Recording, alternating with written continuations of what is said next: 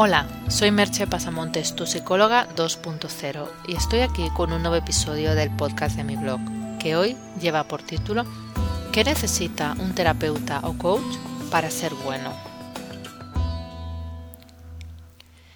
En este podcast voy a tratar de explicar los requisitos para ser un buen profesional de la psicología o el coaching.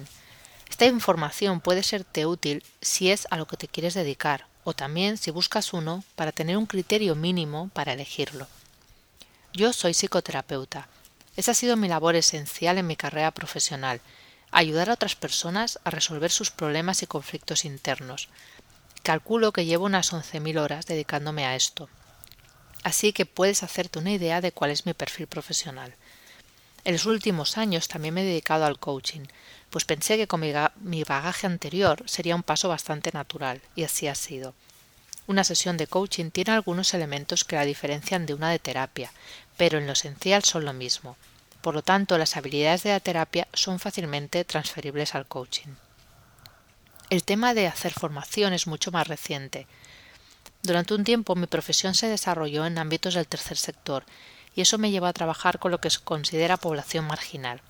Una parte de las intervenciones que se realizan en esas áreas son psicopedagógicas, y eso me forzó a desarrollar habilidades para explicar todo tipo de cosas, desde las más sencillas a las más complejas, de un modo inteligible y sencillo para todos. Por eso, tras alguna formación específica, dedicar una parte de mi tiempo a los cursos también me fue natural. Y el hecho de escribir me gusta. De ahí el, el, blog que escribo y estos podcasts que grabo sobre el blog, y en esto me he centrado más en la psicología positiva, divulgativa, porque mi idea era acercar la psicología a la gente y mostrar su utilidad de un modo positivo. Me apetecía aclarar mi posicionamiento profesional, y además creo que así estaréis de acuerdo en que puedo opinar con fundamento en cuanto a qué requisitos debe de tener un terapeuta o un coach para ser efectivo.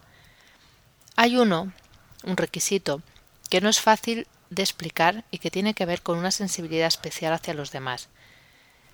Ya sé que eso no lo piden en la carrera de psicología, y menos en los cursos para ser coach, pero si no tienes ese, llamémosle sentir, nunca serás bueno, y tus intervenciones no serán efectivas. Y lamento decirte que no es fácil saber si lo tienes. Pero hay otras cosas más objetivas, y en esas me voy a centrar, y son la formación, la experiencia y el trabajo personal en uno mismo te las voy a explicar. Tener mucha psicología, como se dice en la calle, no es suficiente para ser terapeuta. Si la tienes, es posible que ya tengas una buena predisposición al tema, pero luego tendrás que formarte. Dependiendo de tus intereses, puedes optar por hacerte psicólogo en la universidad o formarte como terapeuta o coach. Lo importante es que elijas una buena formación y una formación que se adapte a tus necesidades y a tu manera de ser y a tus capacidades también. Si te metes en la universidad, sabes que hay unos estándares y unas garantías mínimas. Y la extensión de la formación, pues como mínimo son cuatro años, te permitirá, saber bastante de un amplio rango de temas acerca de la psicología, obviamente. Y con ello las opciones de intervención que tendrás serán amplias. Si eliges formarte fuera de la universidad, lo primero que te tengo que decir es que desconfíes de los duros a cuatro pesetas y de la formación express. No se aprende a ser terapeuta o coach en tres meses. Busca referencias e invierte el tiempo necesario. En formarte, no quieras correr. Y no te dejes engañar por cantos de sirena. Los que más publicidad hacen no siempre son los más buenos, sino los que se venden mejor.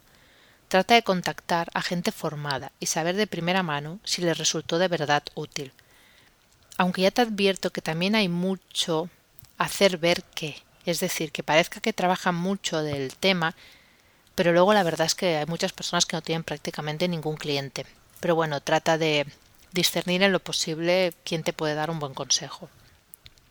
La experiencia es otro de los puntos esenciales. Cuando uno empieza no sabe prácticamente nada de cómo aplicar todo eso que ha estudiado. Lo ideal es empezar con prácticas supervisadas o como coterapeuta, Así, en los primeros pasos estás poniendo las bases y dando tiempo a que el conocimiento teórico se vuelva práctico. Si eso no es posible, por lo menos búscate supervisión, con alguien experimentado, y sé honesto contigo mismo. Con un curso de coach no eres coach. Con 100 horas de práctica eres un primerizo, que no se te llene la boca de que eres coach o, terapeuta o lo que sea. Es poco honesto. Y mientras estés en esa tesitura no cojas casos complejos o que estén por encima de tu experiencia.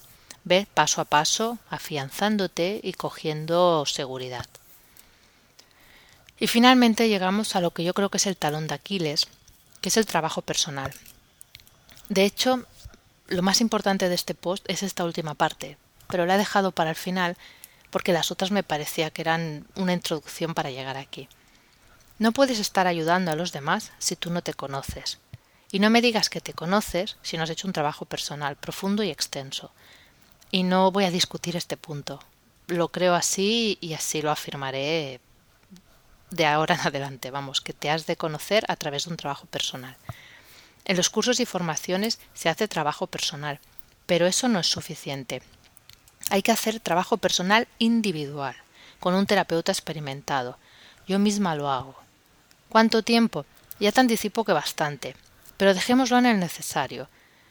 Tú eres parte del instrumento de trabajo cuando haces sesiones de terapia o coaching, y el instrumento debe estar afinado.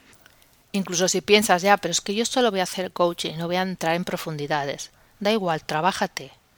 Y al cabo de un tiempo de no hacerlo, si te has dado un descanso en tu terapia personal, en tu trabajo personal, retómalo y vuélvete a trabajar. Y ya te diría, si no estás dispuesto a hacer eso, mejor dedícate a otra cosa. Será mejor para ti y para los demás. Hoy solo te voy a dejar con dos preguntas sencillas. ¿Crees que reúnes los requisitos para ser terapeuta o coach? ¿Lo hace tu terapeuta o coach? Hasta aquí el podcast de hoy. Puedes encontrar más información sobre lo hablado y sobre mis servicios de terapia y coaching en www.merchepasamontes.com.